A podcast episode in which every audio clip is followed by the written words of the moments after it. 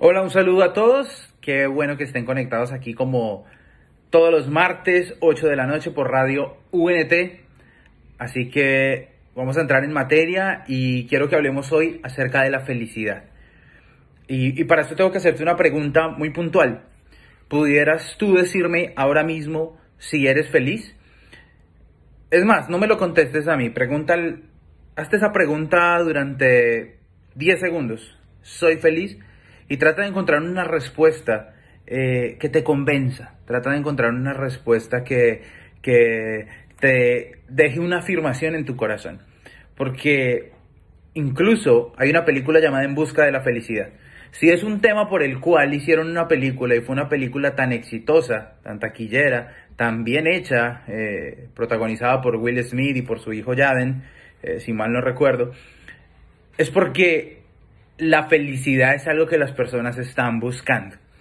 Pero, ¿qué te parece si durante los próximos minutos desarrollamos el tema donde podemos darnos cuenta que la felicidad no es algo que tengamos que buscar muy lejos de nosotros? Es más, es algo que ya nos fue entregado y que está en nuestro interior.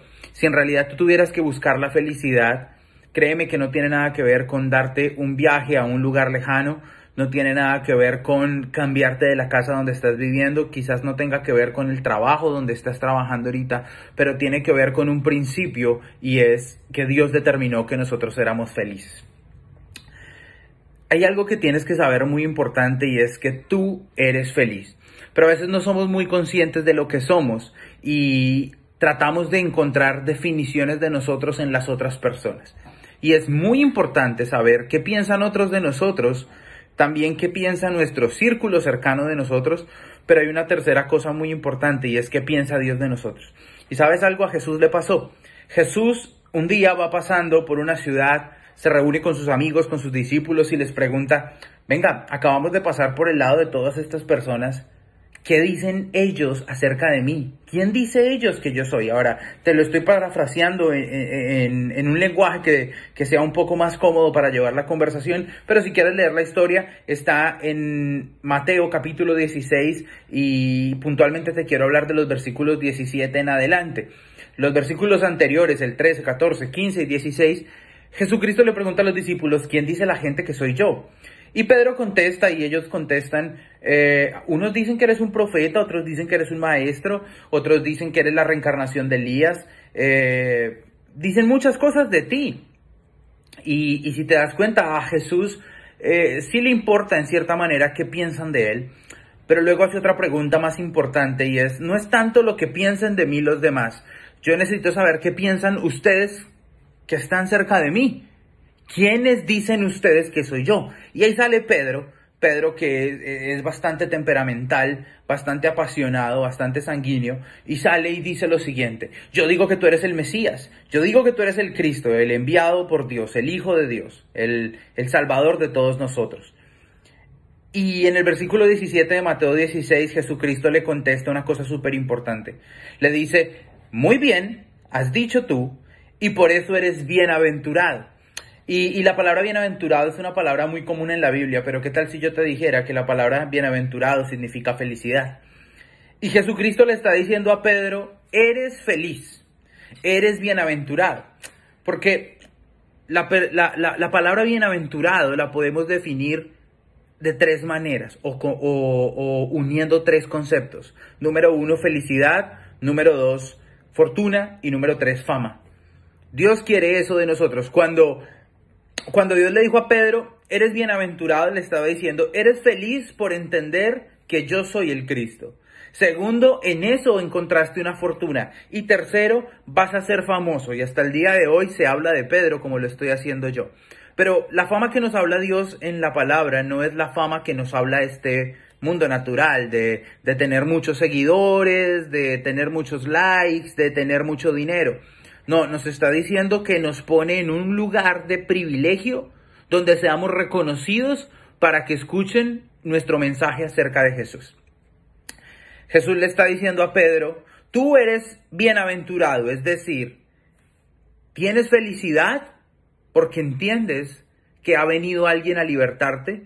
Número dos, eres una persona afortunada, tienes una fortuna incalculable. Y número tres, te voy a hacer famoso para que le cuentes a las personas esta verdad. Entonces podríamos definir bienaventurado como felicidad, fortuna y fama, en ese orden. Pero hay un problema.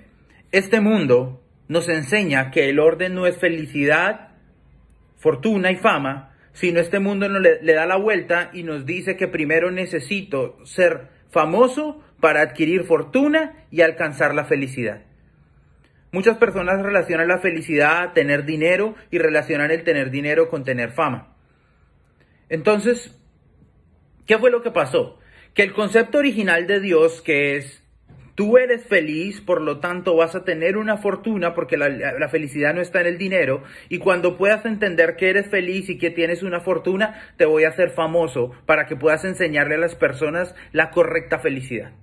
No sé si escucharon a Jim Carrey hace unos meses, unos años, que salió a decir, ¿cómo me gustaría que todas las personas alcanzaran la fama y tuvieran dinero para que entendieran que ahí no está la felicidad? Eso lo dijo Jim Carrey, que es una persona famosa, con fortuna, y que pudo encontrar que ahí no estaba la felicidad, sino que la felicidad estaba en Jesucristo. Entonces, ¿el punto cuál es? El punto es que necesitas poner en orden tus conceptos para saber que eres una persona feliz. Viene de fábrica. ¿Te acuerdas cuando eras niño? ¿Te acuerdas cuando jugabas como niño? ¿Te acuerdas cuando eh, soñábamos con ser astronautas, presidentes, policías, bomberos, con estar en el ejército. ¿Te acuerdas que eh, soñábamos que teníamos un carro y que era el más rápido que el de nuestro amigo? Y para que fuera más rápido entonces hacíamos más bulla y decíamos Y cuando tuvimos la oportunidad le pusimos un tarro a la llanta de la bicicleta para que sonara como un carro. ¿Te acuerdas de eso? Eso es ser feliz. Eso era nuestra felicidad. Hay un dicho muy común que es éramos felices y no lo sabíamos. Y te hago una pregunta. Cuando éramos así de felices, ¿necesitábamos dinero? ¿O acaso se te olvidó cuando abuela, cuando una tía, cuando un tío, cuando nuestro padrino, para los latinos que entienden un poco más acerca de eso, nos daba un billete, una moneda, algo pequeño? Nos sentíamos afortunados, sentíamos que con ese dinero íbamos a poder comprar toda la tienda. Éramos felices y no lo sabíamos. Si quieres entender un poco más de esto, te invito a que al finalizar el programa busques una canción que se llama René, de Residente, calle 13. Quizás has escuchado muchas veces a Residente, pero cuando escuchas esta canción te vas a dar cuenta de René, un hombre famoso, lleno de dinero, pero que tiene la felicidad muy esquiva. Porque cuando tú le cambias el orden a Dios de felicidad, fortuna y fama, y lo vuelves fortuna, fama para alcanzar la felicidad, en realidad la felicidad es algo esquivo que se convierte en depresión. Te invito a ver esa canción cuando puedas, al final, no te desconectes todavía. Pero date cuenta que cuando cambiamos el orden de Dios, la felicidad se convierte en depresión, la bendición se convierte en maldición, la bienaventuranza se convierte en malaventuranza. Es decir, Dios planeó que tuviéramos un buen viaje, una buena aventura. Ser feliz, tener fortuna y alcanzar la fama es un buen viaje, una buena aventura. Es decir, que Dios nos diseñó para ser personas que fuéramos bienaventurados. Es decir, que este viaje de la vida sea un viaje completamente feliz. La pregunta es, ¿eres feliz o solo sonríes? ¿Eres feliz o solamente vienen instantes que vienen y calman tu depresión, te distraen un poco de tu tristeza, te sacan de esa angustia y pareciera que fueras feliz? Pero eso no es felicidad. El punto cual es que Dios nos planeó para ser felices y en este primer segmento quiero definirte rápidamente qué es felicidad. Pero para poderte definir qué es felicidad tengo que definirte lo que no es felicidad. Y el problema radica en que las personas están pensando en que la felicidad es un destino o una meta. Quiero ser feliz. Si yo tuviera tal cosa sería feliz. Si yo estuviera en tal lugar sería la persona más feliz del mundo. Es más, Conozco relaciones que comienzan diciendo, quiero casarme para ser feliz. Y estamos muy equivocados cuando dejamos esa decisión de ser feliz, que es una decisión tan importante, en manos de un tercero, en manos de otro. Es imposible dejar nuestra felicidad en manos de otro, porque nunca, ni otro lugar, ni otras personas, ni otras circunstancias, ni otras situaciones nos van a hacer feliz. Éramos felices de niños, ya viene de fábrica. Entonces, si la felicidad no es algo que yo tengo que llegar, no es una meta, no es un destino, ¿qué es la felicidad? Y quiero darte una definición muy corta de felicidad. Felicidad es la actitud correcta que me acompaña durante esta buena aventura. Dios determinó que tuviéramos un buen viaje. Él dice, los planes que tengo para ustedes son planes buenos. Quiere decir que la felicidad es la actitud que yo le pongo a la vida mientras camino ese buen viaje que papá planeó para nosotros. La felicidad entonces no es una meta ni es un destino, es una actitud. Una actitud. Pablo nos habla mucho de eso. Él dice, yo he aprendido a tener la actitud correcta. Aun cuando esté en necesidad, usted lo puede leer en Filipenses capítulo 4. Hay un texto muy común para nosotros en Filipenses capítulo 4, que es el versículo 13, que dice, todo lo puedo en Cristo porque Él me fortalece. Pero ¿qué tal si leemos los versículos 11 y 12, que son la clave para entender el 13? Pablo dice, he aprendido a contentarme cualquiera que sea la situación. Otra versión dice, he aprendido a tener la actitud correcta en diversas situaciones, sea que tenga abundancia, sea que tenga escasez. He aprendido a vivir con mucha hambre o he aprendido a vivir estando completamente satisfecho. He aprendido, y la palabra aprendido ahí es, he podido estar satisfecho hasta el punto que nada ni nadie me moleste o me inquiete. Eso significa la palabra satisfecho. Es decir, soy tan feliz que pase lo que pase a mi alrededor, nada va a dañar mi felicidad. Y luego sigue leyendo y dice, sé cómo es vivir humillado. Ah, ¿quiere decir esto que felicidad significa que nunca nos pase nada? No. Pablo dice, yo sé vivir humillado. Sé también lo que es ser exaltado. Sé lo que es tener escasez y sé lo que es tener abundancia. He aprendido en todas y cada una de las situaciones el secreto para enfrentar cada situación. Le estoy parafraseando la versión del mensaje traducida. Él dice, he aprendido el secreto para enfrentar cada situación. Sea que esté bien alimentado, sea que tenga hambre, sea que tenga suficiente o insuficiente las cosas, sea que tenga para ahorrar o sea que tenga lo suficiente para irme, estar muy lejos o sea que pueda estar en necesidad. Pablo dice, hay un secreto para enfrentar cada situación y el secreto se llama felicidad. Y ahora sí entra el famoso versículo 13, todo lo puedo en Cristo que me fortalece. Y Pablo lo que está diciendo, cuando yo aprendí que yo soy feliz y que puedo mantener la felicidad a mi lado sin importar la situación, entonces encuentro la fortaleza en Cristo para enfrentar cualquier cosa que venga. Sus fuerzas me dan poder. La versión del mensaje dice, no es que yo sea suficiente en mí, sino soy insuficiente en mí para ser autosuficiente en Él. ¿Qué le quiero decir con esto? Que el secreto para enfrentar esta vida, los problemas que tiene, las malas noticias y las situaciones que le están llegando, se llama felicidad y ya viene de fábrica. No estamos buscando ser felices, estamos tratando de entender que ya somos felices. Así que yo te invito a que digas conmigo, yo soy feliz.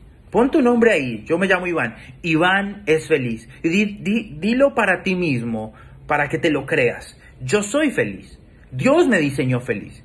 Y te invito a que empieces a pensar en qué momento empezaste a perder la felicidad. La felicidad, en mi caso personal y en el caso de muchas personas, se empezó a perder cuando dejamos que el dinero entre escena. Cuando dejamos que cambie el orden de Dios y pasamos de ser felices, afortunados para tener fama y, hacemos que la fortuna o la fama desplacen la felicidad.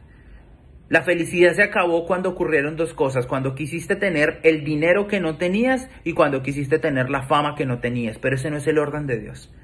Ese no es el orden de Dios. No necesitas ser youtuber, no necesitas ser influencer, no necesitas tener en tu cuenta de dinero mucho dinero que ayuda y por favor trabaja para que tengas mucho dinero.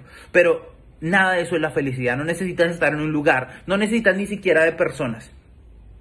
Necesitas ser feliz para que puedas compartir tu felicidad con esas personas. Porque algunos me dicen, yo sería feliz si tuviera esposa, o si tuviera esposo, si estuviera con mis padres, si pudiera tener hijos. Tú necesitas primero entender que eres feliz y después vas a poder compartir esa felicidad con tus padres, con tus amigos, con tu pareja, con tus hijos, en tu trabajo y en el ambiente que sea que te muevas. De eso se trata esta vida, de saber que ya somos felices y no de intentar alcanzar la felicidad. Deja de buscar la felicidad donde no está y empieza a buscarla dentro de ti mismo. Eso es la felicidad y los quiero dejar un poquitico con un poco de música electrónica y cuando regresemos voy a responder dos preguntas bien importantes.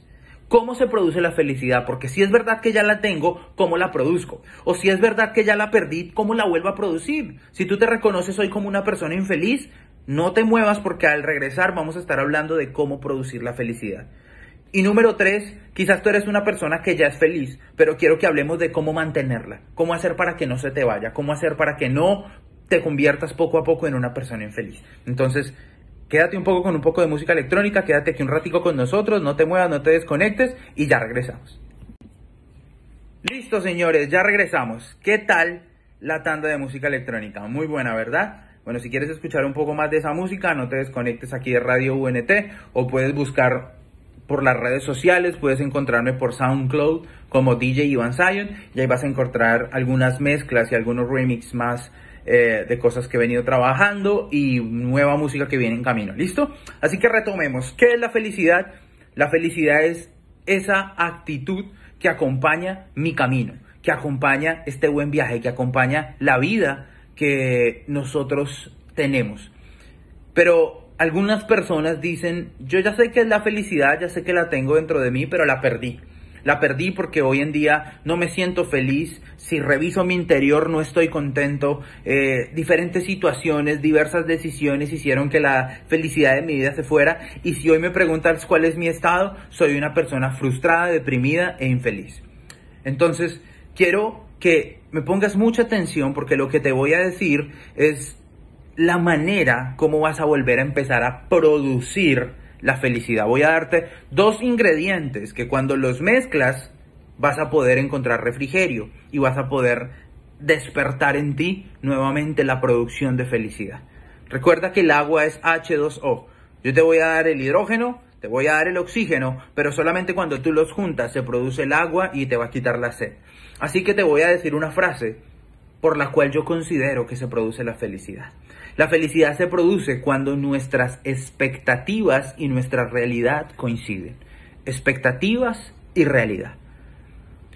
Esto es una paráfrasis del versículo que dice que la fe sin obras es muerta.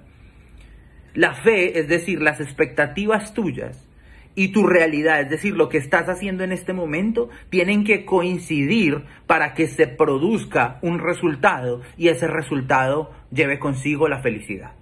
La felicidad entonces se produce cuando tus expectativas, lo que tú esperas de lo que estás haciendo, junto con lo que estás haciendo, da resultado. Hay personas que hacen cosas sin expectativas y hay otros que solo tienen expectativas pero no hacen nada. Ninguna de las dos produce felicidad. Necesitamos, número uno, tener expectativas, hidrógeno. Número dos, necesitamos tener acciones en nuestra realidad, oxígeno. Juntar eso me va a dar agua. Juntar eso me va a dar un resultado y ese resultado va a traer la felicidad. Porque la felicidad es el resultado de sentir una satisfacción personal por haber logrado algo. ¿Te acuerdas cuando compraste tu primera casa, tu primer carro? ¿Te acuerdas cuando pasaste eh, una materia en tu universidad, en tu colegio? ¿Te acuerdas cuando por primera vez lograste montar en bicicleta? Cuando por primera vez cruzaste eh, el pasamanos sin que tus papás te tomaran de, de la cintura y te pudieran ayudar? ¿Te acuerdas la primera vez que patinaste? ¿Te acuerdas la primera vez que lograste saltar tan lejos como querías? Tú celebrabas y tú decías, ¡yay! ¡Lo logré! Porque la felicidad está relacionada con los resultados, pero los resultados son consecuencia de unir nuestras expectativas con nuestras acciones. Una persona frustrada es una persona que solo tiene sueños, planes y expectativas, pero no hace nada. O una persona frustrada es una persona que hace cosas sin tener una expectativa acerca de eso. Como levantarte a trabajar e ir a una oficina cuando quizás ni te gusta estar ahí, ni te parece estar ahí, ni te apetece estar ahí, ni disfrutas estar ahí, pero te toca estar ahí. La motivación por la que haces de tu realidad lo que estás haciendo actualmente, ¿cuál es? Quizás sea pagar unas cuentas, quizás sea que tus hijos puedan estudiar, quizás sea pagar tu universidad, lo que sea. Quizás sea poder manejar el estatus que manejas. Y no está mal. Está bien que te esté tocando trabajar, pero la pregunta es, ¿hasta cuándo te toca trabajar? ¿Hasta qué fecha vas a decidir trabajar y trabajar como lo estás haciendo sin esperar nada a cambio? Porque ojo, no te estoy diciendo que dejes de trabajar, te estoy diciendo que tu realidad, tu trabajo, tiene que tener unas expectativas. ¿Por qué lo estoy haciendo? Hace mucho tiempo salió una canción de Marcos Witt y él decía, el telón ya se bajó, el público se fue, las luces se apagaron y estoy solo aquí en el piano y me pregunto, ¿por qué lo hago? Él canta diciendo, ¿cuál será el motivo de esta decisión? ¿Por qué lo hago? ¿Por qué me quedo aquí? ¿Por qué te adoro cuando nadie me está mirando? ¿Por qué te adoro cuando ya nadie está pagando una boleta? ¿Por qué te adoro cuando no hay un aplauso? Y él decía, es por ti, por el amor que me has mostrado. Es por ti. ¿Cuál es la razón por la que estás haciendo lo que estás haciendo? ¿Qué esperas de eso? ¿Cuál es tu expectativa? ¿Estás trabajando para ganarte 500 dólares a la semana, 1000 dólares a la semana, 5000 dólares a la semana? Pero ¿qué haces con ese dinero? ¿Estás ahorrando para un objetivo más adelante?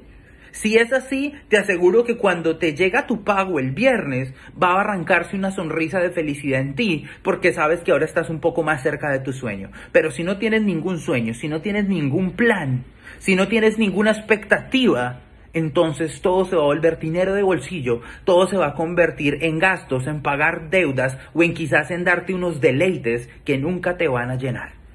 Les hablaba del cantante René, tan afortunado que en uno de los discos en uno de sus videos toma un Maserati y lo destruye con un bate. Podríamos decir que tiene el dinero para ser feliz, pero cuando escuchas esa canción te das cuenta de cuán frustrado está y cuán deprimido está. Dice que la escribió en su hotel, queriéndose quizás suicidar, no queriendo salir a ese concierto que estaba sold out, que estaba lleno, pero como lo dice él en su canción, el concierto estaba lleno, pero yo estaba vacío. El punto es, tus expectativas y tu realidad están coincidiendo. Si eso no sucede, vamos a entrar en depresión. Sin expectativa de lo que haces, la realidad tuya se va a volver deprimente. Con expectativa de lo que haces, entonces llegaremos a la felicidad. La felicidad entonces tiene como sinónimo ser libre. Porque las personas dicen, me quiero, quiero ser libre, no quiero volver más a este trabajo, no quiero hacer más lo que hago. Ser libre entonces es sinónimo de libertad. Estancarse es sinónimo entonces de esclavitud. Quedarte donde no quieres porque te toca es una esclavitud y el estancamiento trae depresión. De hecho, te pongo un ejemplo muy natural. La depresión más grande que tiene este planeta se llama el mar muerto. ¿Y saben por qué? Porque el agua que entra no sale. No sale. Porque todo lo que se está estancado se muere. Todo lo que tú dejas quieto se muere. Y en este punto quiero hablarte algo muy, muy fuerte. No te quedes quieto en tu ministerio y no te quedes quieto en tu llamado y no te quedes quieto en lo que Dios te dijo que hicieras, porque lentamente vas a morir. Eso es como decirle a un pastor que no predique. Eso es como quitarle el micrófono a un cantante. Eso es como quitarle el computador al diseñador. Eso es como esconderle la calculadora al administrador. No se puede. No te quedes quieto, avanza, despierta y muévete, porque todo estancamiento va a traer depresión y después de la depresión viene el suicidio, viene la muerte. El punto es que lo que estás haciendo tiene que coincidir con tu expectativa. Es decir, tienes que avanzar. Avanzar es dejar las excusas, avanzar es caminar paso a paso. Porque si te das cuenta, la fe no opera con saltos de fe, opera con, opera con pasos de fe. Avanzar es no retroceder. Y avanzar es quizás quedarse un rato quieto, pero luego moverse. O incluso avanzar dentro de tu propio error a través del entendimiento. Es decir, arrepentirte. Arrepentirse también es un avance. ¿Cómo se produce la felicidad? Cuando generas unas expectativas y ellas coinciden y hacen armonía con tu realidad, con tus acciones. Si no eres feliz, déjame decirte algo. Eres feliz porque Dios dijo que eras feliz. Pero vas a producir la felicidad solamente cuando despiertes dentro de ti tus sueños, tus planes, tus proyectos, tus expectativas y dejes de verlos tan lejanos y empieces a hacer algo hoy mismo por lograr alcanzar ese resultado que te va a producir felicidad. Y la tercera cosa, porque quizás tú me dices, no, yo sé que soy feliz. Número dos, he hecho cosas por la felicidad, pero estoy tanto tiempo haciendo esto que siento que ya no estoy feliz, ya no le encuentro sentido, ya no encuentro una razón por qué lo hago. Ya, ya, no, ya no le veo razón. ¿Cómo le, man, ¿Cómo le mantengo esa felicidad? ¿Cómo hago para que no se me vaya? Siento que se me está arrebatando la felicidad. ¿Cómo hago para que eso cambie? Y en este punto quiero reemplazarte la palabra felicidad por plenitud. Porque la felicidad tiene como sinónimo plenitud. Plenitud es estar completamente lleno, que nada te haga falta, hasta el tope y rebosando. La única manera de tú saber que algo está completamente lleno no es sirviendo hasta que a ti te parezca que quede lleno, es sirviendo hasta que eso se desborde. Como el challenge que salía hace un tiempo de, tomar el TikTok y, y tomar un vaso y servir un jugo y que la mamá se quedara mirando cómo se desbordaba, algo así, que se desborde. Eh, los reyes acostumbraban y tenían por buen gusto cuando el sirviente les servía y la copa se regaba. Por eso es que eh, el salmista dice, mi copa está rebosante, porque se desborda, porque me está diciendo que no están siendo escasos conmigo, que no están siendo tacaños, que hay sobreabundancia de atenciones para mi vida. Entonces cuando un rey tenía un invitado le servían y un buen gesto era que la copa se regara para que el atendido dijera, no importa, para mí hay abundancia de atenciones. Eso es mantenerse completo, pero quizás tú sientes que tu copa no está como decía el rey David, rebosando, quizás sientes que está bajando, que, que hay ciertas áreas de tu vida que están en infelicidad. Y quiero decirte que la felicidad, como es sinónimo de plenitud, la única manera de mantenerla es cuando lo que decimos, lo que pensamos y lo que hacemos se conjuga en perfecta armonía. Es decir, lo que yo pienso, lo que yo soy, lo que yo digo, lo que yo hago, tiene un solo sentido. Hay una integridad completa, hay una plenitud. Porque si tú piensas una cosa y dices otra, eres infeliz. Si tú dices una cosa que no pensaste, eres infeliz. Si tú dices una cosa, si piensas esa misma cosa, pero no lo haces, hay frustración. Conozco personas con las que he hablado y me dicen, no, tengo este proyecto, tengo este otro. Hablan, hablan y hablan, pero nunca lo hacen y eso los lleva a perder su felicidad. Cuando lo que piensas, lo que dices y lo que haces entra en armonía, significa que ahora sí eres tú mismo y libertad es sinónimo de felicidad. Mantener la felicidad se logra siendo tú mismo. Si te das cuenta, la felicidad quizás se está yendo porque estás haciendo cosas que te están deconstruyendo, que están haciendo de ti una persona diferente a la que tú eras y quizás lo estás haciendo para agradar a tu jefe, a tu pastor, a tu líder, a tu esposo, a tu esposa y a otras personas. Estás dejando de ser tú mismo, le estás diciendo que sí a cosas que tendrías que decir no. ¿Qué te está quitando la felicidad? ¿Necesitas decir sí para entrar en confianza con algunas personas? ¿Tu novio te está pidiendo la pruebita de amor y como no te quieres sentir sola le vas a decir que sí? Y cuando le digas que sí vas a perder la felicidad porque rompiste tus creencias, rompiste tus principios, rompiste tus virtudes, rompiste tus valores, rompiste tu moralidad, rompiste tu ética, rompiste tus creencias, tus sentimientos, tus prioridades la rompiste, dejaste de ser tú mismo y ahora eres infeliz. La única manera de mantener la felicidad a nuestro lado es siendo nosotros mismos, es decir, siendo libres. ¿Y sabes algo? Para, para mantener siendo tú mismo, eso se llama pureza. El diamante es el material más puro porque tiene la capacidad de rayar, el más duro porque tiene la capacidad de rayar a otros, pero también el más puro es aquel que ha sido pasado por el fuego como el oro para que le quiten las imperfecciones, las impurezas.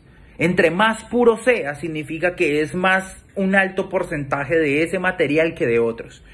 El punto es que tú te has mezclado y te has rodeado con tantas personas que quizás has perdido tu pureza. Ya no eres tú mismo, estás usando palabras que otros usas, escuchando música que otro escuchaba, caminando por lugares que otros caminan, frecuentando sitios que otros frecuentaban, utilizando posturas, tomando actitudes que ya no eran no son tuyas, son de otros y te invito a que despiertes, porque eso al final de la noche te va a dejar como infeliz. ¿Qué tienes que soltar? Y con esa pregunta termino. ¿Qué tienes que soltar? ¿Qué ha ido quitando tu plenitud, tu pureza? ¿Eres 80% tú y 20% la sociedad? 20% tus amigos, 20% lo que tus las personas que te rodean quieren. Eres lo que la sociedad dice que eres, eres lo que tu economía dice que eres, eres lo que tus amigos dices que eres o te retan. ¿Saben por qué están de moda los challenges? Porque alguien quiere ver si tú eres capaz para demostrar si tú eres capaz.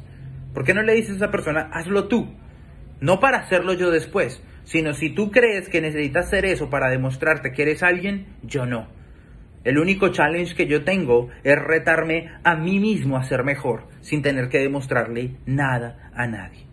¿Qué tienes que dejar para empezar a ser tú y para ser feliz? Y con esa pregunta me despido. Ahí los dejo. Felicidad, número uno, es una actitud. Número dos, la desarrollo y la produzco cuando mis expectativas y mi realidad, es decir, lo que yo creo con mis acciones, hacen armonía. Y número tres, se mantiene la felicidad cuando yo soy, mi, cuando soy yo mismo, cuando me mantengo con la pureza, con la calidad que Dios me hizo.